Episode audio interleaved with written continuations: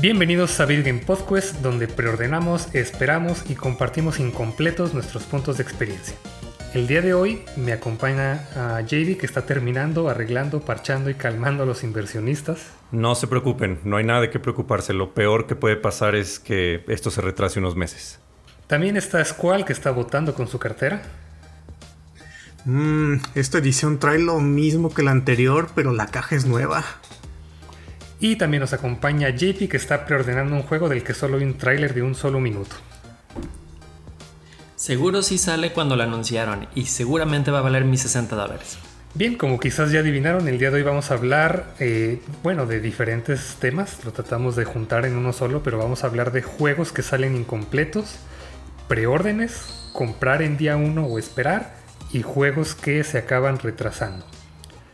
entonces, y DLCs y bueno, vamos a tocar otros temas, pero en general de, cómo estos juegos ya no son como, ya no salen como en un disco y lo que obtienes ahí es todo, sino como que a veces le falta, a veces le agregan más o a veces le ponen contenido extra.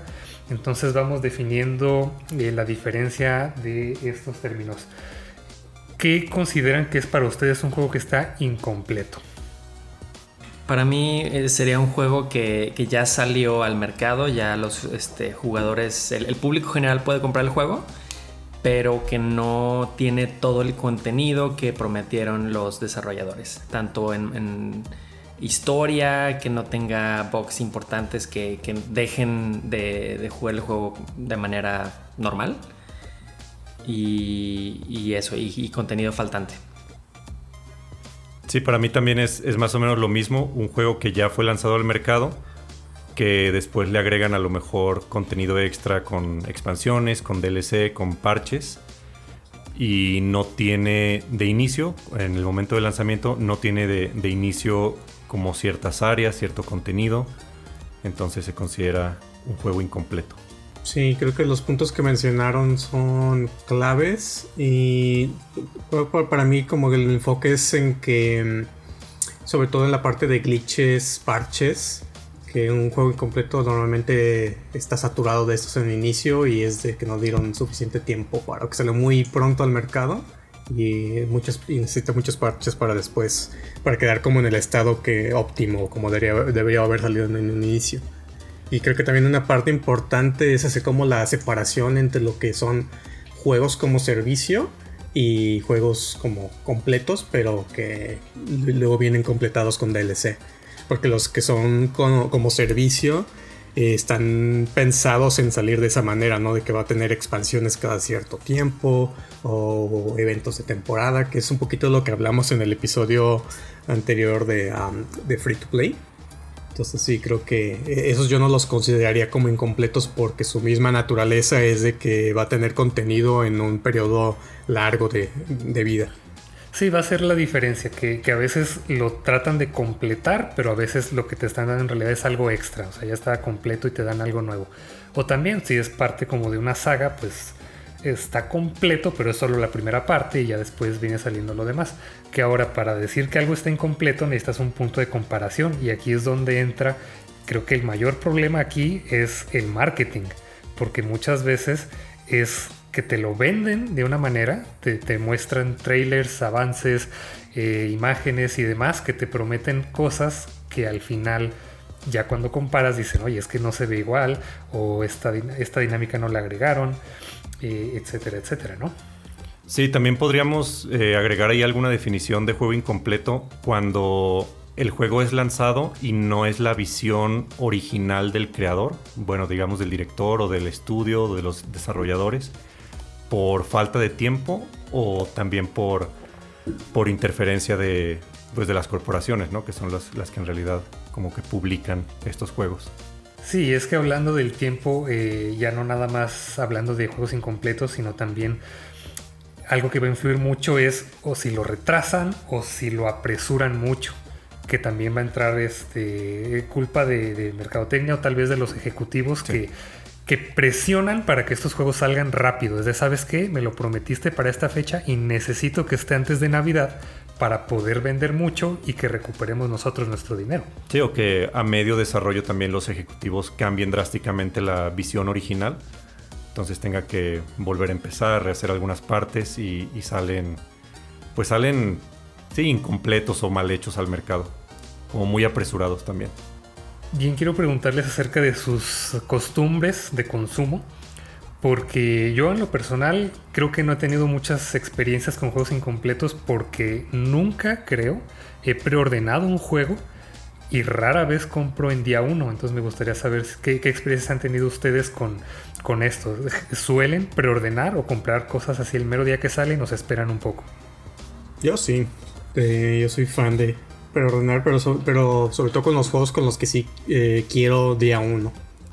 Y normalmente lo, lo, tengo preventa en Amazon, por ejemplo, que lo puedo preordenar desde que ya lo ponen a la venta eh, disponible.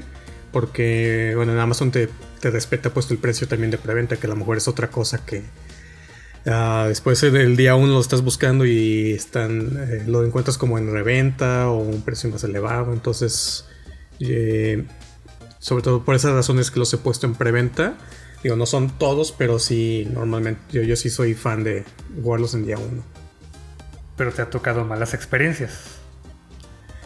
Ah, pues sí, digo, te pueden tocar malas experiencias tanto de día 1 como después. Pero sí es cierto que el margen de malas experiencias, o sea, cuando en día 1, pues te vas a encontrar con más bugs Uh, porque eh, todavía eh, hay cosas que a lo mejor no, han parchado y eso puede ser, te puede jugar a favor o en contra, porque a veces son algunos glitches, son exploits y te ayudan en el juego, pero otras veces sí te lo rompen. Por ejemplo, el caso de Cyberpunk, que pues era injugable en día 1 y creo que hasta hace poco ya anunciaron que el juego está ya en el estado eh, que consideran como jugable, ¿no? Para consolas de generación ah, pasada. Entonces sí, pues sí, en algunos juegos es un volado, no todos. Por, eh, ejemplo, los juegos de Nintendo realmente son de muy buena calidad en lanzamiento. Eh, entonces ahora sí que depende de la compañía. Yo sí, sí suelo preordenar o comprar el día uno. Generalmente para los juegos que estoy siguiendo mucho, son sagas conocidas o que ya soy muy fan. Pero la, verdad sí, sí he estado intentando quitar esta práctica como de, de mi vida que ya he tenido varias decepciones de juegos que les puedo dar ejemplos más adelante. Pero sí, digamos que para mí ahorita ya es un 50-50. Preordenar un juego o comprarlo en, día 1.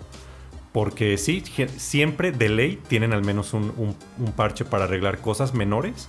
Tienen un parche también en, día 1. En mi caso es muy raro que preordene un juego o lo compre en día 1. Solamente alguna empresa o alguna saga eh, de la que sea muy muy fan, como Final Fantasy por ejemplo. Esos son los únicos que sí he comprado como en día 1 y, bueno, algunas excepciones por ahí, de las cuales sí he tenido experiencia de que compro un juego que pues me lo vendieron bien, me gustó el trailer, me gustó el contenido, lo compro en el día 1 y pues bueno, es un juego incompleto. Sí, creo que juega mucho aquí la confianza que le tienes ya a ciertas empresas. Entonces me gustaría saber, por ejemplo, ¿Cuáles son en las que más confían ustedes? Yo, por ejemplo, que no, no, suelo hacer mucho esto, pero sí suelo confiar mucho en Nintendo. Eh, que de hecho estuve viendo así listas de los juegos que tienen más o retrasos o, que los apresuran o que salen con malas calificaciones y casi, casi no me topé con, juegos de Nintendo. No sé cómo le hagan. O si esconden muy bien, como sus casos de Crunch, que también no, no se escucha muy seguido. Pero yo, por ejemplo, confío mucho en lo que sacan ellos. Pero ustedes en qué compañías confían más y también cuáles los han decepcionado. Yo también igual Nintendo, sobre todo en experiencias con los Marios, los Zelda, que sabes que tienen, como son sus franquicias fuertes, pues van tienen también un control de calidad mucho mayor porque tienen que salir bien al mercado, es así. Eh, entonces yo he tenido muy, pocas experiencias así malas de, que está mal el juego con Nintendo. Digo, al menos no me viene uno a la mente en específico ahorita pero en general creo que es como seguro y, tal, vez es por algo que hace bien Nintendo, que es cómo maneja sus fechas de lanzamiento, que ellos realmente anuncian una fecha cuando ya están casi completamente seguros de que sí va a salir y que ya es un buen producto. Entonces también es una hasta una práctica pues en el desarrollo de que no anuncian pueden soltar así uno que otro trailer, pero fecha de lanzamiento hasta que ya saben que sí, sí va a salir bien todo. Eh, eh, ya te la dicen. Y no está mal, porque normalmente a veces eh, la fecha de lanzamiento que te dan es unos meses antes de, que ya sale el juego. Entonces también te ayuda a no estar hypeado así más de un año y que no sabes ya después si va a salir el juego, ¿no? Con algunas excepciones, ¿verdad? Dígase Metroid Prime 4. pero, pero nunca dijeron fecha. Pero ahí no dieron fecha. No han dado fecha. Ajá. pero ahí la cuestión es que lo anunciaron pues con muchísimo tiempo antes. O sea, desde hace, cuánto lo anunciaron? Ya tiene más de dos años que dijeron, ah, ya estamos trabajando. Y después anunciaron, ya lo tuvimos que... Eh, el desarrollo se pasó ahora a otro estudio y lo volvimos a empezar. Y pues ahí lo que les juega en contra y por eso cada que hay con una conferencia con ellos es de que ¿dónde está el Metroid Prime 4? Y que ya va a haber trailer. Y es por, por eso. Entonces es como que te ahorcas tú solito, ¿no? De cuando das una fecha que ah, no termina siendo real. Pero creo que es el mejor ejemplo que le da un poquito de, credibilidad a Nintendo. Es de las pocas compañías de videojuegos que no tienen miedo en decirle a sus gamers, cálmense, no estén esperando, no estén presionando, el juego va a salir cuando esté listo. Incluso les digo ahorita, vamos a tardar dos años más porque lo vamos a rehacer desde cero. Y a fin de cuentas eso sale mejor. Se hacen muchos de esos comentarios en su direct, así como ahorita no, no estamos trabajando en esto, ahorita no lo esperen. son, pues, sí son pues honestos, pues, aunque se tarden o lo que sea, pero al menos salen a, decir así las cosas. más que honestos, son muy buenos en, definir y en eh, ajustar, manejar las expectativas de, sus clientes, de sus gamers. Y también, por ejemplo, hay ciertos estudios que que se van ganando la, confianza de los gamers. Eh, yo, por ejemplo, uno, un estudio que nunca, la verdad, me ha defraudado eh, sería Naughty Dog, porque siempre sacan juegos de calidad. O sea, los vengo siguiendo desde los juegos de Crash Bandicoot que sacaron para PlayStation 1, Jack and Daxter y luego ya The Last of Us, la serie de Uncharted. Y aunque sí puedes encontrar como glitches o bugs eh, en estos juegos, y pues a lo mejor también pueden tener críticas divididas como The Last of Us 2, que ya hemos hablado muchas veces de esto, pero en realidad siempre sacan juegos de calidad. Entonces, si anunciaran, por ejemplo, otro juego ahorita, si fuera una nueva IP, una secuela de Uncharted o The Last of Us 3, por ejemplo, de seguro, pues a lo mejor lo voy a comprar o preordenar, ¿no? Lo voy a jugar en día 1, lo voy a preordenar, porque pues ya este estudio, digamos, ha ganado mi confianza en que sacan juegos de calidad. Otros ejemplos que puedo mencionar por, es este últimamente Soccer Punch e Insomniac, que son los que hicieron los juegos de Spider-Man, Ratchet y Clank y Ghost of Tsushima. Este, ya también tienen como, como un historial de que sacan juegos, digamos, para mí, en mi opinión, de, calidad. Contrario a Ubisoft o Ubisoft, que con sus infinitos casos sobre todo con, con les pasó con el Assassin's Creed Unity, que sí salió con un montón de, de bugs. Entonces sí, o pues ahora sí que depende de cada sí, o, puede, puede, pasar lo contrario como los de CD Projekt Red que, que lanzaron The Witcher 3 que sí fue un juego muy exitoso, le agregaron muchísimo contenido, arreglaron muchas cosas y estuvo tan hypeado su, su, siguiente juego que fue el Cyberpunk 2077 eh, que pues toda, toda su todo su, su, historial, su confianza de los jugadores pues se vino para abajo, ¿no? Cuando, cuando, salió, cuando salieron las versiones de, de consola del juego. Sí, de ellos y de los inversionistas también. Sí, por eso es como que cada día es más importante tener este manejo de las expectativas de tu audiencia. O sea, de saber cuándo soltarles bien una fecha, cuidar como tus promesas. Que pues mucho es porque pues obviamente quieres eh, llamar la atención y que la gente se interese por tu juego.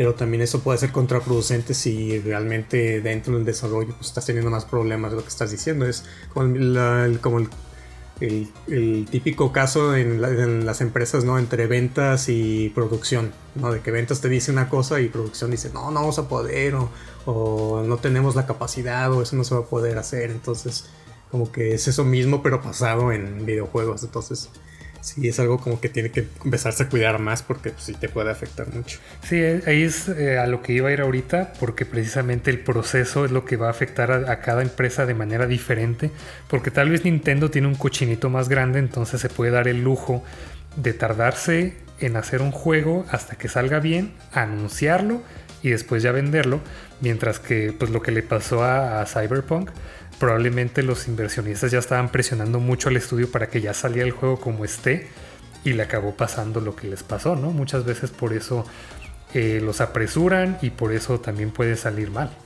Sí, también el caso de. Me viene a la mente uno que jugué, eh, Metal Gear um, Solid 5, de Phantom Pain. Ese es un juego incompleto. Sí. O sea, literal, o sea, de que. O sea, JD no me dejará mentir, o sea, no, no tiene todo, todo lo que Kojima quería poner. Y tanto fue que fue, ese fue parte del pleito que terminó separando a Kojima de, eh, de Konami. Porque, o sea, pues el, güey también se estaba tardando un chingo en, en, sacar el juego, de que tanto contenido que le quería meter. Y al final, pues tuvo que salir como estaba y no está completo. O sea, todavía hay unos capítulos ahí que, de cosas que pasaban. Eh, y, y, que creo que es, después no sé si lo vi en un documental o algo. Que como en forma de cómic, que todo lo, lo, faltante del juego lo, lo, hicieron después así como eh, eh, visualmente se veía la, la, sí, ese es, ese es un, un, un, gran ejemplo y creo que es como de los pues ejemplos más significativos como de los últimos años porque sí fue como la razón por la que Kojima se, se salió ¿no? de Konami y cuando juegas Metal Gear 5 sí se siente sí se siente raro o sea sí, sí se siente como como si fuera la mitad de un juego básicamente Ajá, es que con, termina como muy cortado la última parte. O sea, es que así como que termina que se están llevando como un, el Metal sí, Gear, sí, así sí. como en el Son... mar, ¿no? Y ya, y ahí termina. Y dices, ajá, ¿y qué, y qué pasa después de, de eso? Me acuerdo de ese juego es que son tres episodios. Tres episodios largos, ¿no? En el primero es la historia normal, ajá. vas a las misiones, es como los, la, la historia, los diálogos normales. El episodio 2 se siente como un copy-paste del episodio 1, en donde básicamente repites todas las misiones, pero con objetivos un poco diferentes. Y lo que cortaron completamente fue el episodio 3. Ese ya no lo lanzaron en el juego.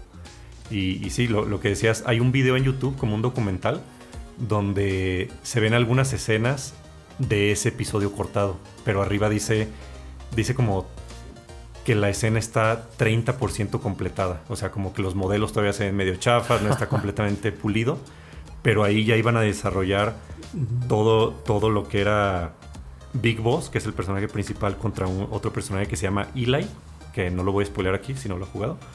Y, y, y sí, o sea, como que también a lo largo del juego, en lugar de que haya muchos diálogos, muchas escenas como con video, la historia la dicen, eso se, se, ve hasta incompleto, pues, que la historia la dicen a través de cassettes que te encuentras, como grabaciones.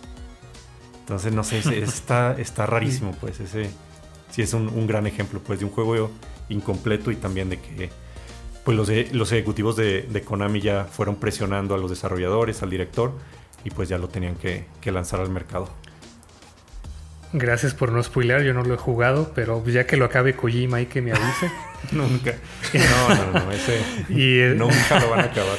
Y no. Suerte. Sí, y precisamente quería tocar el tema entonces, es que realmente cuándo está terminado un juego, porque si yo, yo sé que ustedes también han leído acerca de, de cómo se hacen estos juegos y muchas veces los, los empiezan a hacer y los vuelven a empezar desde cero y de repente no me están gustando los modelos, los vuelvo a empezar y tal mecánica sabes que no está quedando bien, hay que volverlo a empezar. Entonces no es tan fácil como, no sé, producir una botella o, o alguna bebida, como es más bien, pues es una pieza artística, ¿no? Entonces en realidad le puedes estar modificando y modificando. Y pues, ¿cuándo la acabas? Porque, por ejemplo, leía el, el, caso de Stardew Valley que se tardó, que dijo, ah, lo hago en ¿sabe cuántos meses? Y se tardó años por, por lo mismo. Entonces, ¿cuándo realmente está terminado un juego? Pues basándonos un poquito en, en lo que hemos dicho, lo primero y lo más importante es que eh, la versión final sea algo jugable, que no haya demasiados glitch que, que impida eh, que un gamer pueda disfrutar del contenido. Eh, y digo, eso es como lo básico. Pero en cuanto a contenido, como tú dices, este, es algo que, que es iterativo. Una vez que ya tienes algo terminado, pues le puedes seguir creando, creando, creando. Lo importante aquí es para que sea realmente un juego terminado en el lanzamiento, por lo menos en mi vista personal, es que tenga todo el contenido que fue originalmente planeado o, que fue vendido a los usuarios. Uno de los ejemplos más interesantes, por ejemplo, es el de No Man's Sky, que de cierta forma es un juego un poquito indie, pero que tenía eh, soporte de Sony directamente. Y pues que tuvo muchos reviews, este, hubo mucho hype, mucho interés por parte de los gamers. Y cuando salió el juego, realmente el contenido estaba muy limitado. Eh, creo que lo vendieron como que era un juego que tenía 60 horas para pasar y realmente nomás tenía 20. Y no podías construir muchas cosas. Ese también no cumplió con la promesa que daban de, de, los mundos así súper ah, llenos de vida y cosas. Entonces también ese, ese también es un buen ejemplo por eso que dices, de que pues, no, no, cumple con las expectativas de lo que viste en el trailer incluso, de lo que veías que, que eran los planetas. Entonces eso no estaba ahí. El problema entonces es cuando una vez que sacas un trailer ya, ya te fregaste. Porque ya tienes que ahora sí pues, cumplir con lo que estás prometiendo ahí. O sea, mientras no saques el trailer, cámbiale lo que quieras, ¿no? Pero una vez que ya muestras algo, ya tienes que cumplir. Pues tiene que ser coherente. Pues es que de cierta forma el trailer está, está vendiendo ya el producto final. Es como un anuncio. Y si estás prometiendo algo ahí que no estás dando como, como producto final, pues es, es deshonesto.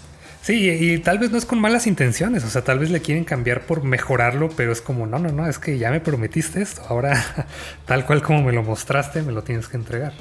Pues sí. es que para mí en realidad un juego nunca está terminado, o sea, puedes lanzarlo al mercado y todo más o menos con la visión original, pero pues siempre hay contenido cortado, ¿no? Porque sí, o sea, los desarrolladores tienen que cumplir con siempre se tienen que atener como a cierto presupuesto, cumplir ciertas fechas y pues ya lo, lanzan así. Puede haber retrasos y lo que quieran, pero eventualmente tienen que lanzar algo jugable y un producto, o sea, semi completo. Pero en realidad un juego nunca está como 100% terminado. Sí, o siempre hay cosas que le puedes mejorar, ¿no? Claro. y hay cosas. o después cuando lo pasas en otra y hay cosas que siempre cortan. Hay muchos videos en YouTube de como data miners que se meten así a, los discos, a los archivos de, o, al código del, juego y sacan así de que y había, mucho más. Hay niveles cortados, mapas extras, modelos de personajes y, por ejemplo, de, jefes, de enemigos que, nunca se usan. Entonces, pues para mí nunca va a estar terminado un juego en realidad. Justo llegaron a, donde quería más o menos, que va, a depender de la perspectiva, ¿no? O sea, del, del usuario, para que esté completo, pues tiene que eh, entregar todo lo que promete, ser funcional y sentirse que, cuenta una historia de principio a fin. Pero desde el lado de quien lo está haciendo, exactamente, nunca está terminado. O sea, si alguna vez han pintado, hecho una canción, hecho una película, para empezar, nunca sientes que ya está terminado. Y en segunda, también no va a terminar como lo imaginabas al principio, porque cambia muchísimo durante el proceso. Entonces, de, los dos juegos que mencionaban ahorita, quería hablar eh, de Cyberpunk y de No Man's Sky, porque en la semana vi una noticia que me llamó mucho la atención. Eh, en junio de 2021, Cyberpunk regresó a la tienda porque la habían quitado de la tienda de Sony y fue el juego que más vendió en PlayStation 4. A pesar, sí, volvió y, fue el que más vendió. Sí, esa nota. Entonces, Quería ver eh, qué opinan de esto y qué tanto mejoró No Man's Sky una vez que lo arreglaron. Porque sí, o sea, salió incompleto, la gente se enojó, pero el estudio lo completó y creo que la gente salió satisfecha, ¿no? Después de eso. Yo te puedo hablar, eh, déjame empezar hablando de No Man's Sky porque ese juego yo lo jugué día 1 del lanzamiento. Y, o sea, yo lo completé, o sea, le saqué el platino y pues sí, era un juego que estaba muy X, la verdad, o sea, no tenía, eh, era muy repetitivo. Entonces me tocó ver la evolución del juego después de que le sacaron que em, más eh, DLC bueno, fue como un relanzamiento del juego donde ya también era originalmente en primera persona y ahora ya lo podías ver como en tercera persona. Ya, ya tenía multiplayer, que cosa que al inicio no tenía.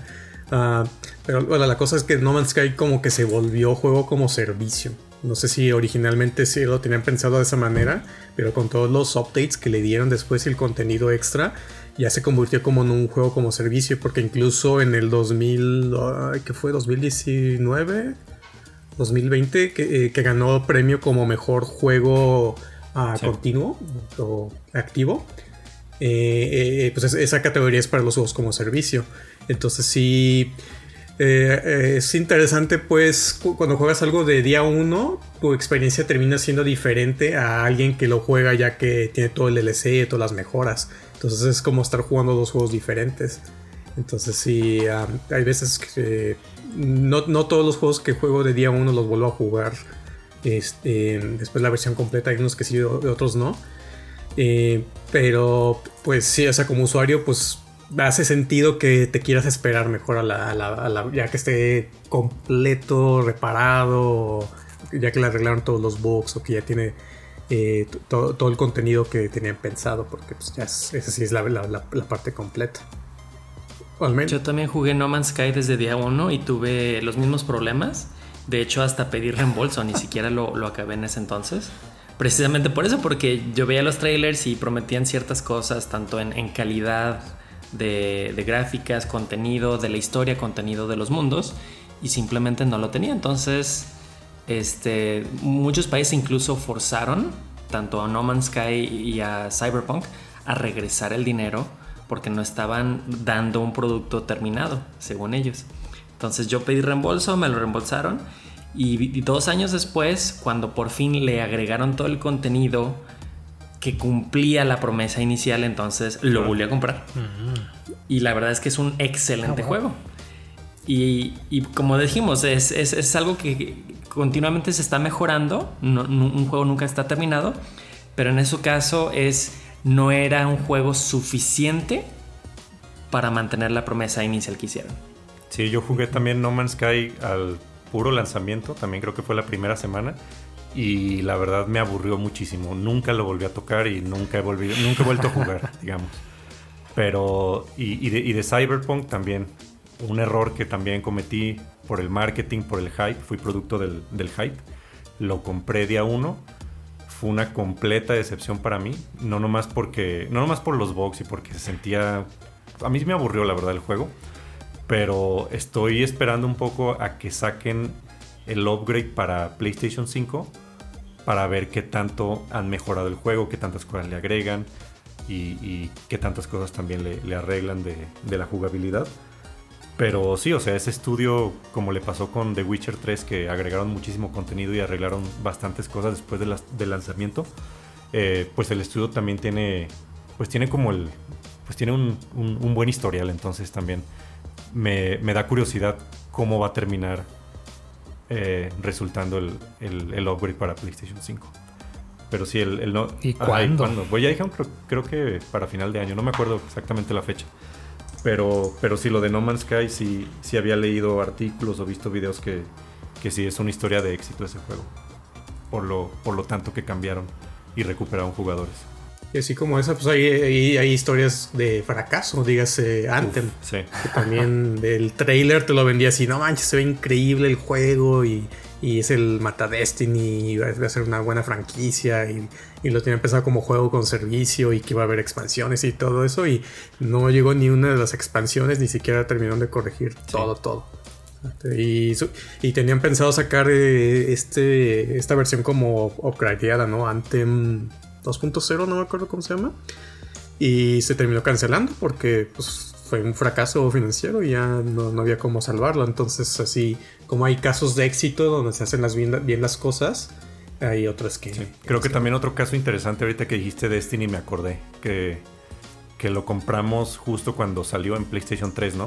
Y sí, lo jugué un par de semanas y también fue, fue una completa decepción para mí, pero para muchos jugadores, Cof Cof Squall que se quedaron con el juego ahorita, este, pues sí, ahorita es una cosa completamente diferente de cuando empezó. Como que no, al principio no, no había como claridad si, si era un shooter o era un RPG. Estaba muy raro el juego y no, no tenía mucho contenido, pero creo que ya, pues, ya incluso Destiny 2, entonces también pues, es una historia de éxito. Pues parte fue a lo mejor que salió mal por la cuestión del desarrollo, que tuvo un montón de broncas y que no se decidían en, la historia, al final la terminaron cambiando. Y pues me ha tocado ver la evolución de Destiny y sí, pues es algo completamente, ya, o sea, ya tiene una forma, un rumbo ahorita ya mejor, digo, no se escapa de tener bugs y problemas cada que hacen un DLC, cada que hay un parche, pero ha evolucionado bastante de lo que era inicialmente. Eh, tuvo, con la fortuna de que tuvo una buena base de jugadores que mantuvieron el interés en el juego. Porque también había muchas cosas que se prometieron en los trailers, en, cuando mostraban el juego que no estaban en inicio, entonces eso también fue una decepción eh, grande. Estoy jugando bingo con... Tengo una lista aquí de lanzamientos incompletos y sin querer, o sea, han estado mencionando todos, bueno, casi todos. Entonces voy a leer rapidísimo la lista que tengo aquí, que va a ser Cyberpunk, Metal Gear Solid 5, Destiny, No Man's Sky, uh, Superman 64, Sonic the Hedgehog 2016, Mass Effect Andromeda, Final Fantasy XV, Anthem, Final Fantasy XIV, Halo Master Chief Collection, Assassin's Creed Unity y Fallout New Vegas, que son como de los casos más famosos. Fallout 76 también por ahí. Ah, bueno, sí, pues hay, varios, pero... Sí, yo también tenía esos, esos ejemplos y la mayoría sí los he jugado. Entonces ahora les quiero preguntar qué opinan. Eh, ¿Les gusta más un juego que ya está como completo, pero que ya está contenido en una sola pieza? ¿O si les gusta que los estén actualizando independientemente si es gratuito o si es de paga estos DLCs? ¿Qué prefieren? No, pues yo, o sea, yo prefiero que esté completo. Mm. Obviamente a, no mucha gente le, gusta estar pagando de más por cosas que deberían tener los juegos originalmente, ¿no? Entonces... O sea, pero prefieres eso a, contrario de lo que hicieron con The Witcher, que ya estaba completo y dieron gratis, todo es gratis, ¿no? El DLC. Las expansiones sí costaban, creo que como 10, 15 ah, dólares. Pero pues todas las actualizaciones y, y lo creo hubo algunos DLCs gratis, pero eran como cosméticos, eran algunas misiones extras. Entonces, pues sí. Pues sí, es, es bueno. Es bueno que tengan las cosas gratis, obviamente. A mí sí me gustaría esperar. Eh, los DLCs, independientemente si son gratis o no, sí ayudan a tener una mejor jugabilidad, además de que arreglan eh, glitches, si agregan contenido que, que, puedo disfrutar en ese momento prefiero porque es, raro el juego que, regrese a jugar una vez que, lo haya pasado. y sobre todo cuando se tardan mucho, ¿no? Sí, ah, ya pasaron tres años y mira, más contenido de este juego. No, o sea, ya, ya lo acabé. Ya, no, ya, no quiero saber nada. Mira, fíjate que yo tengo una um, preferencia últimamente, eh, quizás porque he estado jugando muchos juegos como servicio pero la cuestión de que te estén dando DLCs cada cierto tiempo tiene la ventaja de que te da también eh, oportunidad de probar otros juegos. O sea, que puedas terminar la campaña principal o de un juego en 40, 40 horas más o menos. O bueno, si es cuento menos. Y después juegas otro juego de alguna otra compañía, otra consola y después que sale en unos meses el DLC puedes regresar para jugarlo. O sea, en vez de que tengas que meterte de, golpe a jugar todo lo de un juego que son más de 100 horas, que terminas de luego pues harto o aburrido, ya no lo quieres volver a jugar, lo repartes como en periodos de juego. Entonces yo le veo esa ventaja. Realmente no tengo una preferencia de, de si los prefiero completo. A veces prefiero como que me den ese contenido por partes. Pero lo que sí estoy de acuerdo es que pues, lo que te entreguen de, un inicio, pues mínimo tiene que cumplir con las cuestiones de calidad, ¿no? O sea, que se pueda jugar. Eso sí, pues obviamente eh, creo, que todos tenemos la preferencia de que mínimo lo que vas a sacar eh, al inicio, si no lo vas a tener DLC o, o reediciones o lo que sea, pues que esté bien que sí pueda disfrutarse de alguna manera. Pero tú en particular entonces no tienes una preferencia entre una experiencia completa, como digamos es un Resident Evil que eh, eh, comienza y termina, contra Fortnite que te lo han estado actualizando y lo llevas jugando durante años. ¿No tienes preferencia pues por es uno que son juegos diferentes. O sea, pues es que Fortnite es un juego como servicio. Ese sabes que no va a terminar y que siempre va a estar ahí con contenido. Entonces, Fortnite no es un juego así que que digo, ah, bueno, lo juego cuando viene el nuevo contenido, juego el nuevo contenido y pues ya juego otras cosas. Eh, sí disfruto pues más cuando es una experiencia completa, ¿no? O sea, como el, ejemplo que das es, bueno, Resident Evil, que no, mm, no es un juego que recibe tanto DLC, o sea, como expansiones y eso.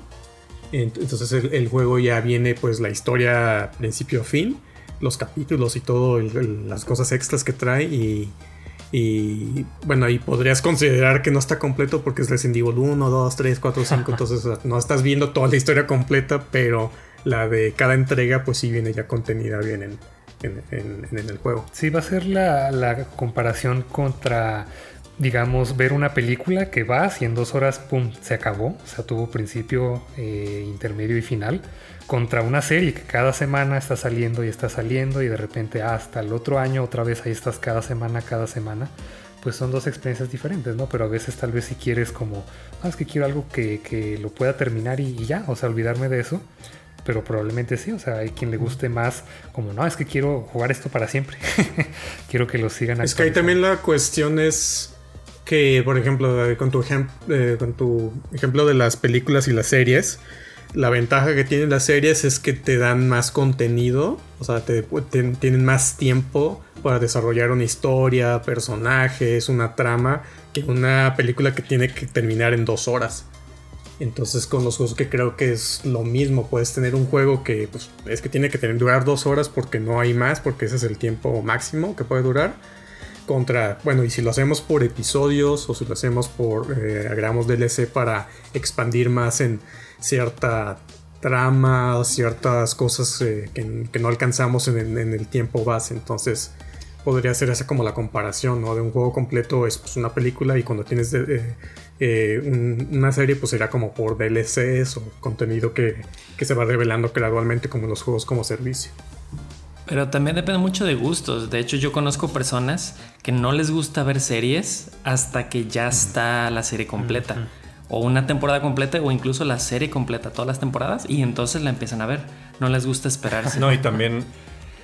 Entonces. También va a depender del juego, porque con los DLCs o las expansiones, o sea, a veces la verdad son muy caros para el contenido extra que tienen. Sí, o sea, una expansión te puede costar 20, 30 dólares, pero tiene otras 15, 15, 20 horas de juego o hay DLCs también. les voy a poner un ejemplo malo, la verdad, a mí se me hizo y que no lo he comprado. El DLC de Kingdom Hearts 3, que es como una hora extra de juego o dos horas extras de juego como por 30 dólares. Y te venden el DLC como si fuera el epílogo del juego. Pues no mamen, eso debe estar en el... Si es el final del juego, debe estar ya incluido inicialmente, ¿no? Cierto, cierto. Sí. Y hay otras expansiones, no sé, como no sé, la, reciente que van a sacar de Ghost of Tsushima, que pues es en realidad, es como una side story del juego y es una isla extra. Es un mapa extra. Pero el juego ya terminó, la historia digamos ya terminó. Entonces, pues parece que sí es una expansión, aunque sí esté un poco cara, porque tienes que hacer la actualización a PC5, no sé, pues en realidad es, es completamente extra. Y ahí, por ejemplo, algo de lo, volviendo a lo que dice JP, de los que prefieren ver toda la serie de golpe ya que está completa. Eh, digo, esa podría ser mi, mi, excusa para no estar jugando Final 14, ¿no? Estoy esperando a que ya salgan todas las expansiones para poder jugar toda la historia completa. Pero dice, ah, pero pues te vas a tardar 400 horas en terminar todo eso, ¿no? O, poder ver todas las cosas. O te estás perdiendo cosas porque ya quitaron contenido. Entonces ahí también es como. Pero ¿por qué no juegas Fortnite cuando ya lancen todo el contenido? Porque lo quitan, ¿no? Ahí sí lo quitan, ¿no? Porque es que Fortnite lo quitan, o sea, cada temporada cambia y ya no lo puedes jugar. Es que es, parecido, es, que Final 14 también es un es este es parecido a un, un, Games as a Service. Porque también pues pagas una cuota mensual. Ajá. Sí, pues ahí sí, pues como dicen, es como ya cuestión de cada quien, ¿no? Pues hay muchos que hacen. Sí. Eh, es como por preferencia, pues, de, de, pues sí, los que dicen, yo no quiero estar pegado meses al mismo juego, quiero estar jugando diferentes, pues prefieres un juego que es nomás completo, lo juego, la historia, el gameplay y todo, ya, cambia lo que sigue. Con respecto a los otros que están como continuamente dando contenido, que son juegos que pues a veces disfrutas pues de vez en cuando estarlos jugando, entonces eh, para tenerte pues también cautivos pues tienen que darte nuevo contenido que a lo mejor no termina nunca, pero el punto en esos juegos tal vez no es ver la historia, sino pues jugar el, juego con las nuevas ah, funciones o cosas que le pongan, o sea, que, mapas, armas, personajes, eh, campañas extendidas, lo que sea. Y que le gastes, eso es lo importante. ah, eso también. Porque pues al final de cuentas es un modelo que funciona, ya lo platicamos en el episodio de también de Free to Play. Es negocio. Entonces, no es caridad. Sí. pues porque también antes cuando lo lanzaban para PlayStation 1, Nintendo 64, era el juego y ya, o sea, no había manera de agregarle cosas de, DLC. Porque no, las consolas no estaban conectadas en realidad al internet. Y ahora ya, pues le pueden. Es la pues ventaja y desventaja al mismo tiempo, ¿no? Que le pueden agregar cosas y cobrar más. Sí, porque ahora se aprovechan de eso. Ah, como les podemos actualizar, pues les podemos vender las actualizaciones. Pero bueno, vamos a hacer aquí una pequeña pausa para un minijuego. Y me sorprende que no, no haya salido hasta ahorita una frase famosa de, de Shigeru Miyamoto que dijo que un juego atrasado eventualmente es bueno, pero que un juego apresurado va a ser malo para siempre. Entonces vamos a tener un pequeño minijuego que se llama eventualmente bueno o malo por siempre. A ver. Les voy a dar una lista de, juegos que o se han retrasado o han sido apresurado mucho y vamos a ver eh, qué tan bien parados salieron esos juegos. Así que eh, rápidamente les voy a leer la lista, les digo quién contesta y me dicen si se retrasó, si se apresuró y si tuvo buena o mala calificación, ¿vale? Va. Va, entonces empezamos con ah, JD, eh, Alan Wake. Se atrasó, según recuerdo, y tuvo buenas críticas. Se retrasó 6 años ah, y tuvo un 83, no está, no está mal, no está nada mal. Bien. Ah, ahora, Squall, eh, Metal Gear Solid 5 de Phantom Pain. Fácil. pues se retrasó, pero al final, aunque está incompleto, es muy buen, juego. Sí, tuvo muy buenas eh, calificaciones. Yo lo tengo anotado como apresurado, por lo mismo de que no, no salió completo. Más bien lo apresuraron a, que saliera. Pues se sobreextendió. y tuvo 93 de calificación, nada mal. Es un buen juego. Sigue siendo buen juego. Así es. A JP, Resident Evil 4. Resident Evil 4 atrasado, es un excelente juego. Así es, ah, se retrasó también 6 años y tuvo 96 de calificación. Porque la visión, la visión original era muy diferente, ¿no? Habían mostrado como un trailer que se veía más como en una mansión y así. Leí que supuestamente ese concepto mejor lo agarraron y crearon Devil May Cry a ah, partir de ahí. Cierto. Sí. Oh. Entonces ese fue como el origen. Por eso tienen el mismo peinado ah. Dante y, y Leon. de hecho. Eh, volvemos con JD a Metroid Prime 2. Porque me siempre me dejan los que no conozco. Y todos.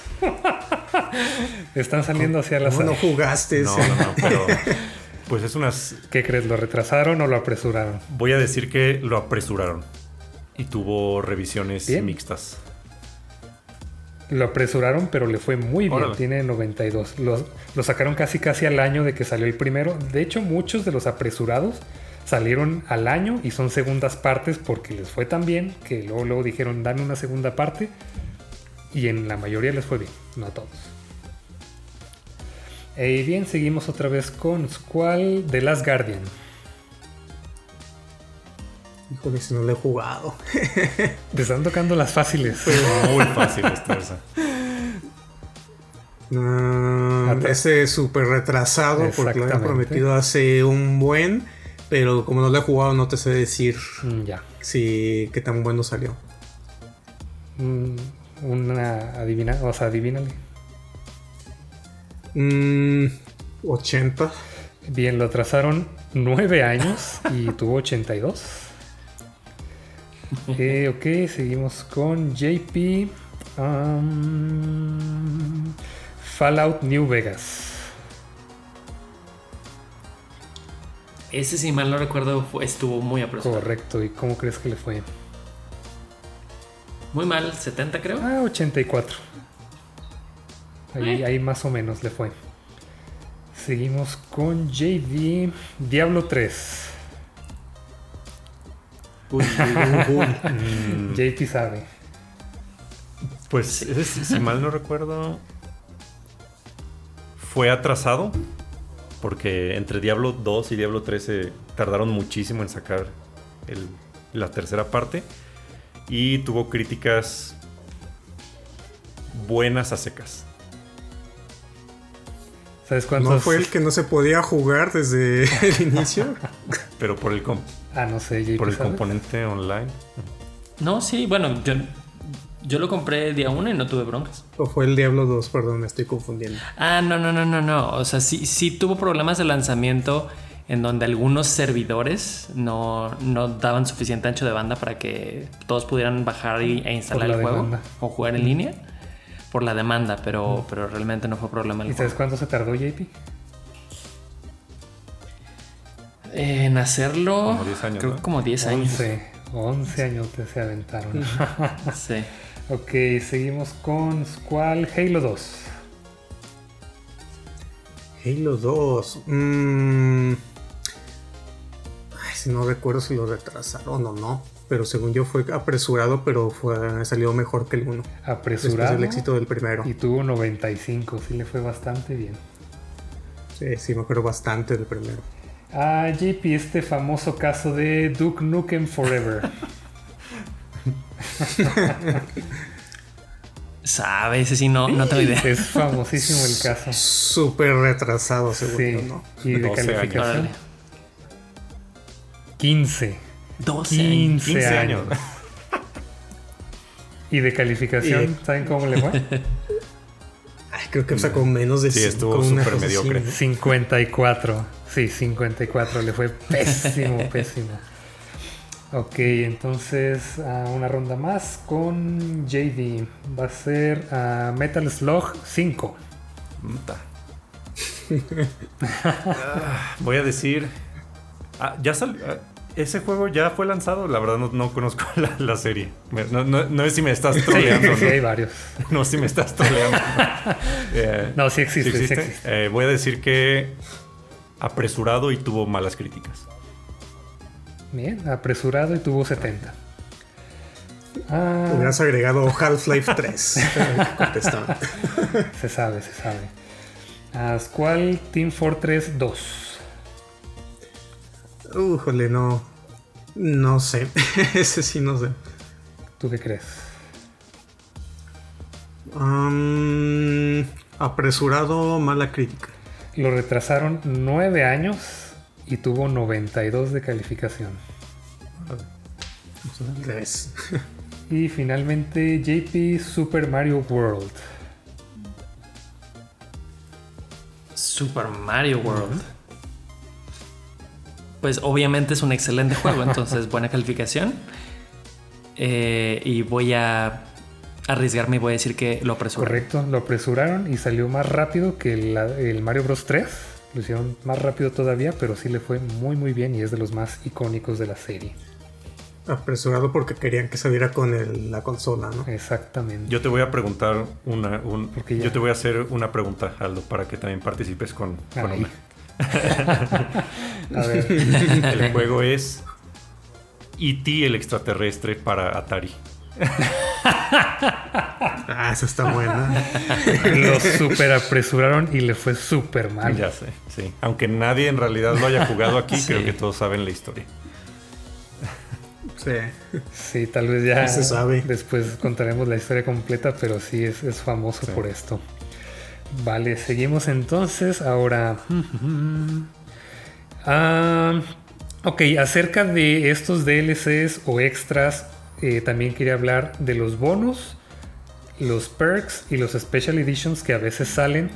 ¿Ustedes suelen consumirlos? O sea, ¿sí los convencen para hacer la, para preordenar un juego con estas cosas? ¿O no?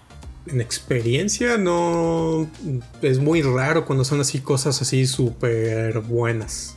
Normalmente a veces te dan como que armas, algunos ítems, algunos bonus, como que nomás te sirven en las primeras horas y ya después siempre encuentras algo mejor que lo del bonus. La cosa con las cosas como extras así que te dan como en el juego es que no pueden ser cosas así muy buenas que otros jugadores no van a poder llegar. Entonces casi siempre son como cosas que te dan un pequeño plus al inicio, pero no es algo como que te va a dar una ventaja respecto a los que no lo tienen. Yo tampoco los he comprado mucho y, las pocas excepciones son juegos que decido no comprarlos desde el día uno y, simplemente es, ah, lo juego en uno o dos años ya que baje de precio, ya que pongan más contenido. Y, ya que decido comprarlo, bueno, está la edición, la edición definitiva o el Director's Cut o muchas otras versiones y pues generalmente está más barato y tiene más contenido y compro esas versiones. Pero es Sí, pues cuando preordenas o compras ya uno, no tengo problemas si el contenido es como, son como cosas cosméticas, así de, no sé, trajes para los personajes o skins diferentes, algunas armas. Eso no tengo problema, pero la verdad odio que, que en las preórdenes o algo tengan misiones extras o escenarios extras. Eso, eso no debería ser. Deberían ser, para mí, en mi opinión, es este, únicamente cosas cosméticas si ya quieres gastar tú también en, figuras o así, que también a veces vienen en las ediciones de colección, que viene una figura del personaje o así. Eso pues tampoco ah, tengo, tengo problema, pues es para quien tenga dinero y quien lo quiera comprar.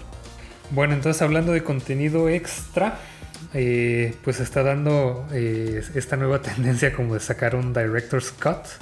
Entonces me gustaría ver qué, qué han escuchado, qué opinan, les gusta, no les gusta, lo van a comprar de los juegos que han anunciado? Pues sí, creo, que hay varios ejemplos. Dijimos el Ghost of Tsushima, creo que también anunciaron el, el Dead Stranding, por ejemplo, que va a tener Director Scott. Y el. Creo que acaban de lanzarlo, ¿no? El, el disco Elysium. Creo que también tiene, tiene una edición así, o cuando le llaman a los juegos Complete Edition, ¿no? Que viene con contenido extra. Pues sí, parece que. Parece que esta va a ser la nueva tendencia con lo que han venido anunciando, pero para mí supongo que está bien, pero no deberían cobrar a lo mejor tanto, no arriba de 15 dólares por este contenido extra. No sé qué opinan ustedes. Yo no estoy de acuerdo con que estén haciendo esto. Yo tampoco. Y, más porque específicamente en estos casos de Director Scott ni siquiera han pasado muchos años. O sea, son juegos muy, muy recientes y ya te los quieren revender con algo que debieron haber puesto desde el principio, que por culpa de, como ya mencionábamos, tal vez marketing, tal vez inversionistas o tal vez, ajá, o tal vez tiempos no alcanzaron a hacer, pero luego, luego pasa que han pasado dos, tres años a lo mucho de estos juegos y ya te lo quieren volver a vender diciéndote que no, es que todo esto que no le pudimos meter ahora sí va a estar ahí, o sea, es contenido. El sombrero es nuevo. Y no es a fuerzas, o sea, no es obligatorio, o sea, no es para, que se enoje la gente, pero yo no, no estoy de acuerdo y no pienso consumir ninguno de estos. Es que, eh, es que con toda esta, bueno, todas, estas manejos, tendencias de lo que están haciendo, yo creo que en sí todo el tema de los lanzamientos incompletos, creo que hay que verlo de dos frentes diferentes. Uno es la cuestión de del tiempo de desarrollo y la complejidad, que pues cada vez es más complicado hacer juegos eh, para las nuevas consolas. Entonces, eh, esa es una de las cuestiones de porque a veces los sacan incompletos o los completan con DLCs o hacen los director cuts por la cuestión del tiempo y la complejidad. Y el otro factor es el monetario eh, tanto el de las ganancias como el de la inversión de, del estudio para, hacer el juego. Porque, o también, eh, pues mientras más tiempo de desarrollo tiene, pues obviamente es más caro estar pagando pues a los desarrolladores, eh, la, publicidad y todas estas cuestiones. Entonces, obviamente, pues a las empresas quieren que ese tiempo de desarrollo se reduzca, o sea, lo más barato posible para poder sacar el juego pronto. Entonces, muchas de esas decisiones de repente pues terminan afectando, ¿no? De que el juego no sale con la calidad que es por apresurarlo, o, eh, ya no tienen el dinero para poder seguir eh, ah, desarrollándolo y tienen que sacarlo al mercado para poder recuperar algo y después poder eh, recuperar algo de dinero y poder meterlo para parcharlo, sacar DLC. Entonces es de la cuestión del retorno de la inversión. para, para poder pues, costearlo y después poder sacar otros juegos. O con, la cuestión de también los, los que son como Kickstarters, que tienen una cantidad ya fija de dinero y a veces eh, pues no les da para sacar todo lo que prometen o para o el tiempo de desarrollo tienen que extender o hacer crunch. Entonces yo creo que esas son como los, las dos cuestiones aquí que entran en juego de cuando eh, se retrasa, cuando se apresuran las cosas. Pero esto también, sobre todo la cuestión de las ganancias, se da el abuso, pues, de, de, así como está la tendencia de esto de que vamos a sacar el director cuts al, año que, que, que, salió el juego, también es ahí, también el DLC y la edición limitada, y después al año viene otra reedición o la versión completa. Ahí ya estamos hablando a lo mejor de un abuso de querer sacarle o exprimirle todo lo que puedas al, al juego, a la franquicia, para pues, pues, tener ganancia, pues. Pues sí, aquí creo que la clave es el nombre que le dieron, porque antes así sacaban que la versión completa y la versión de lujo y ya trae todo el DLC y todo esto. Pero en las películas, pues sí, o sea, es el director Scott porque es muchas veces la visión que tenía originalmente el director, que a veces el estudio no le permitió o quien sea. Entonces es como un término más curioso porque sale la noticia de, de Death Stranding y le ponen este término. Y primero en cuanto lo anuncias dices, pues qué diablos, ¿no? O sea, es que Kojima se salió de Konami para hacer sus propios juegos y ahora resulta que están sacando un Director Scott. Pero bueno, resulta que eh, Sony fue el que decidió ponerle este nombre, no él. Porque eso estaría rarísimo, ¿no? O sea, como la versión que Kojima no le permitió a Kojima hacer, pero que ahora Kojima la va a hacer. sí, no tiene nada de sentido. Entonces yo creo que a lo mejor debería ser otro término para los juegos, no sé. Final, él mismo ya se quejó. Edition, Complete Edition, no sé. Kojima dijo una... ¿Cómo? No sé qué término fue el que dijo eh, Kojima. Sí. Sí, y es que, bueno, o sea, recordemos que Sony también hace películas, entonces también tal vez por eso se quisieron ir por acá y hacen eh, experiencias muy cinemáticas también, entonces tal vez, tal vez por eso tomaron esta ruta, pero sí está medio raro. Sí, y, pero por ejemplo lo que decías de que volver a comprar el juego completo y así, pues no es el caso en, en estos Director Scott, ¿no? Porque si ya tienes el juego base, únicamente vas a pagar una pequeña cantidad por tener el contenido extra. O sea, malo si lo ofrecieran otra vez como 60, 70 dólares por tener el contenido extra, pero, pero pues no es el caso, o sea, pagas solo una cantidad pequeña. A lo mejor no con todos. O sea, si no estás... Ajá. No. Sí, o sea, no estás pagando la cantidad extra, pero te están vendiendo como todo el juego, ¿no? O sea, lo que me molesta es como que... Bueno, no me molesta, pues lo que se va a hacer raro es como, pues, ¿por qué no lo hicieron así desde el principio, no? Pues es que a lo mejor estas versiones van más bien dirigidas a la gente que todavía no lo ha jugado. Pero, pues sí, o que no la, no han comprado, no, que se estaban esperando.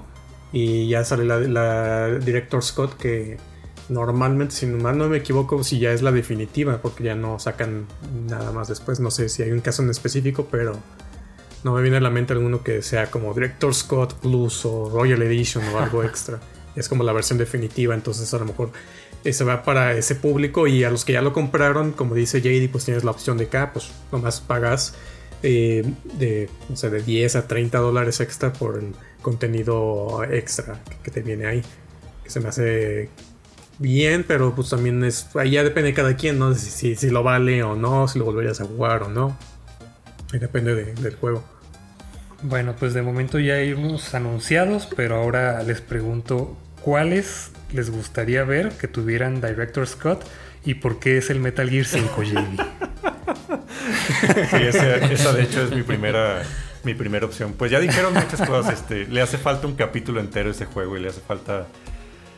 No sé, es que es, es muy triste que pues haya incluso dejado la compañía antes de completar su visión. Es como es como similar a, lo que pasó con la, con la Liga de la Justicia y Zack Snyder, que pues sí es una película mucho mejor, aunque dure cuatro horas. Es una película mucho mejor a lo que sacaron en, cines, ¿no? Originalmente. Creo que eh, está este como paralelo. Pero sí, definitivamente. Ah, en, en, el primer lugar de mi lista estaría Metal Gear 5 Phantom Pain, como para que mereciera un Director Scott. También tengo aquí algunos ejemplos. Final Fantasy XV también Bueno, ese no como Director Scott, porque. Bueno, aquí el. Creo que el desarrollo también fue que lo empezaron en, PlayStation 3, luego lo volvieron, digamos, a empezar para PlayStation 4. Tuvo un cambio o dos, de, o dos cambios de director. Creo que también. Un pequeño retraso, de, 10 años. Creo que también la segunda parte del juego también está cortada, ya está completamente lineal, no tiene mundo abierto, no desarrollan a los, villanos, muchos, personajes también se quedan cortos. Este también sería mi segunda opción para un Director Scott. Y el tercero, eh, pues probablemente no, no lo hayan escuchado, no lo jugaron, pero es Xenogears para PlayStation 1. Es un RPG de Squaresoft, de lo que era antes Square Enix. Eh, también es, el juego, digamos, venía en dos discos. El primero si tiene gameplay, si tiene escenas, diálogos. Y el segundo disco es básicamente pura historia, no juegas casi nada. Entonces, también este fue un juego que apresuraron mucho y no terminaron de contar la historia completa. O como lo quería el director originalmente. Son mis tres selecciones. No se me ocurre ninguno. Puedes, puedes decir lo mismo que yo voy a decir, JP, que es repetir lo que dijo JP. el Metal Gear, pues para, para que ahora sí se nos antoje jugarlo. Y el Final 15, para tal vez ver la, visión original que tenían de lo que iba a ser el, 13 versus. Sí, claro. Se me olvidó mencionar eso, que se veía completamente diferente, mucho más oscuro. El juego, los personajes, la historia. Pues y algún, algún, algún Zelda, no sé si tienen alguna historia de, de algo que no haya sido la visión original. Estoy tratando. Ajá, estoy tratando de recordar algún juego como que haya dicho, no, no me. O sea, tal vez se veía mejor en los trailers y en la mera hora no me gustó. Creo que no, ah, solamente precisamente el Final Fantasy XV. ¿Saben cuál se me olvidó mencionar? A lo mejor Bioshock Infinite. También ese. No, no fue lo que prometieron. Mm, es que creo que también hubo problemas del director, de los ejecutivos, pero el primer trailer que habían mostrado se veía un juego completamente diferente. Ok. Sí, sí, el trailer era un poquito diferente de lo que al final terminó siendo el juego. Digo, no es un, ese no es un mal juego. Y le agregaron DLC, pero no fue como relevante la historia. Mm, pues yo estoy pensando, bueno, de No More Heroes. El, primero mm, creo que también tuvo problemas ahí de varios cambios que le obligaron a Suda 51 a hacer al juego porque creían que no iba a vender porque había muchas ideas como locas que decían, no, eso no lo puedes poner en el juego, esto tiene que ser, tienes que hacerlo de manera un poquito más popular, algunas cosas que se recortaron. Entonces a mí me interesaría ver alguno de los juegos que, que él sacó, eh, cuál es realmente su, su visión del juego. Que pues, probablemente es un chingo de mamadas o cosas así sin sentido incoherentes, pero sería interesante pues ver un juego que es completamente su visión, sin restricciones así del estudio, de que no, aquí no puedes hacer esto, o esto cámbielo, porque sí, creo que eso, eh, en especial el No More Heroes 1, aunque no le fue tan mal, pero tampoco tan bien, sí sufrió un poquito de esto. Mejor di también que quisieras ver la versión completa de, de PT o, Silent Hills. Pues, eh, la versión que sea. sé porque, o sea, ni siquiera PT era lo que iba a ser el juego. Era nomás el, el player teaser, una, idea que se les ocurrió. Entonces, de ese ni siquiera tenemos una idea de cuál iba a ser el juego completo, pero sí. Death Stranding. Dudo mucho que hubiera sido eso, pero. sí, ahí con esos tres títulos es una, un caso bastante peculiar. Eh, vale, entonces, eh, ¿algún pensamiento final que tengan acerca de todo, todo este tema? Yo tenía por ahí una. Mm, ¿Por dónde la tenías? una, por donde ahí atorada. Sácala. Eh, pues una, estamos hablando mucho pues de cuestión de, gusto, ¿no? De que, prefieres que te den el juego completo, que lo den por partes. Y se me ha ocurrido una especie de analogía, ¿no? De cuando vas a un restaurante por ejemplo, digamos, vas al restaurante Capcom, no, ponerle. y tú cuando llegas y pides algo del, menú, ¿qué prefieres? Que te traigan, eh, digamos, comida con corrida, ¿no? Que es, prefieres que te traigan todos los platos a la vez y, y mientras estás corriendo, ah, comiendo, a lo mejor ya se te enfrió uno, o ya se derritió tu postre o algo, entonces, o prefieres que te lo vayan dando poco a poco, o sea, ah, primero tráeme pues, que, la ensalada, la entrada, y después ahora sí tráeme el platillo fuerte, luego tráeme ya que, la sopa y al final el postre. Entonces ahí, también creo que pues, mm, aplica en con, con, la cuestión de los juegos que son DLC o que tienen o que te los van dando como por partes, se me, hace, se me figura que es como ese tipo de, analogía. Sí, podría ser así como quiero un solo platillo que esté terminado y que esté que sea la experiencia completa de ese platillo o quiero eh, ir a veces a estos lugares que, que, el menú lo escoge el chef y casi siempre son 5, 6, a veces hasta 8 tiempos pequeños, ¿no?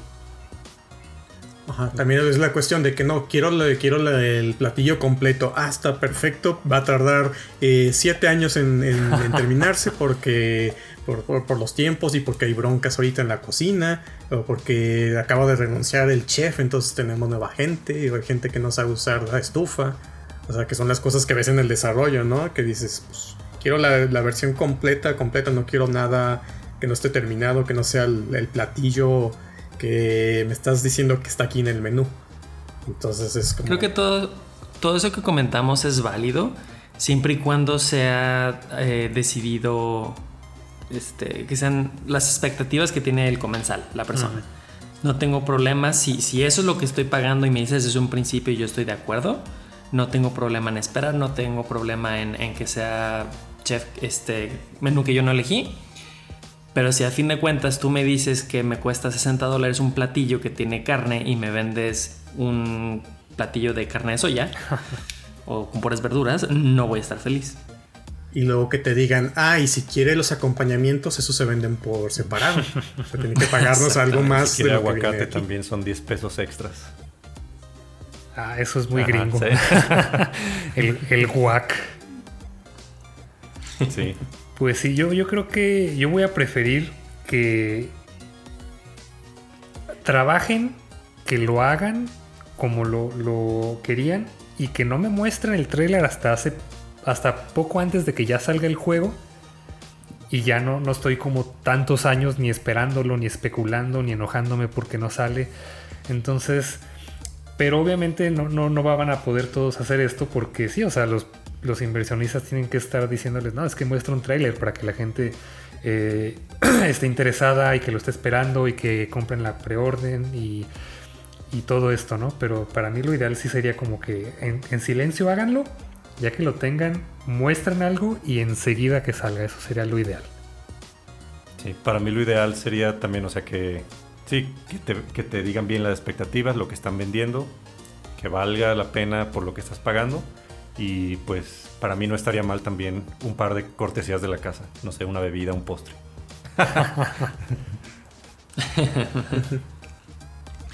Yo diría que administrar las expectativas es básico, pero también enfocarse más en calidad que en rapidez. Este, el, el minijuego que hiciste, Aldo, creo que es perfecto. De hecho, una de las empresas más populares, que de hecho era reverada por todo un, un como si fuera un culto, este, la empresa Blizzard, que muchos de ustedes conocerán, era famosa o tal vez infame porque una vez que se acaba el trailer y, ponían fecha de lanzamiento, todos los, este, los clientes, todos los gamers decían, ah, ok, entonces súmale dos años y entonces va a salir en esa fecha. Y así era. Pero lo bueno era que para esa fecha iba a ser un juego muy muy bueno y, tenía toda la confianza de, los jugadores, que aunque se tardara dos años, atrasara dos años, iba a ser un muy buen juego. Y últimamente esta empresa ha perdido mucho, mucho de, la confianza de, sus clientes, de sus jugadores, porque hasta sacado juegos de manera más apresurada y los está sacando mal. Poco contenido, este, no todo lo que prometen, este, están haciendo más de esas eh, políticas de cash grab y pues es, ahora sí que se los está llevando el payaso por bajarle a su calidad. ¿Tendrá que ver con Activision? Sí, por supuesto. dinero. Pues ya, al final de cuentas esto es un negocio y pues Eh, pues yo creo que lo mejor que puedes hacer para que te vaya bien en negocios es enfocar, eh, o sea, no descuidar la cuestión de la calidad. O sea, por más que quieras monetizar rápido o por un tiempo prolongado un juego, si tu juego no es bueno, por más cosas que hayas planeado que ibas a dar de contenido extra y demás, pues no te va a funcionar. La gente no, no va a querer. Y también, si la, sobre todo si la gente también siente que es un abuso. O sea, de, cómo estás entregando el, producto después o, o, sea, el contenido extra de DLCs como sea, o hasta las microtransacciones. Si la gente siente que es un abuso que eh, en el juego, eh, pues no, no, lo va, no lo va a pagar. Por eso le está yendo también mal a, pues, a EA, pues le fue mal con, con Star Wars Battlefront, porque pues el modelo que habían hecho, pues no, el juego estaba enfocado mucho a eso, a que dependiera pues de, que compraras esas cosas extras. Entonces pues ahí ya no va. Entonces por eso yo creo que lo esencial es que tu juego base se tenga, cumpla con la calidad, que sea lo que prometiste, que sea una buena experiencia y, si cumples con eso yo creo que los fans pues te van a, eh, te, van a seguir, van a confiar pues en, tu marca y te van a seguir comprando pues lo, lo demás que saques. En resumen, aprende algo dinero. bueno, pues muchas gracias por escucharnos hasta aquí este nivel. Si se nos pasó algo, luego le agregamos contenido descargarlo al episodio y sacamos el Director Scott. Manden sus comentarios, sugerencias y recomendaciones de juegos en redes sociales. Nos encuentran como arroba VPodquest en Twitter e Instagram. Hasta el próximo nivel.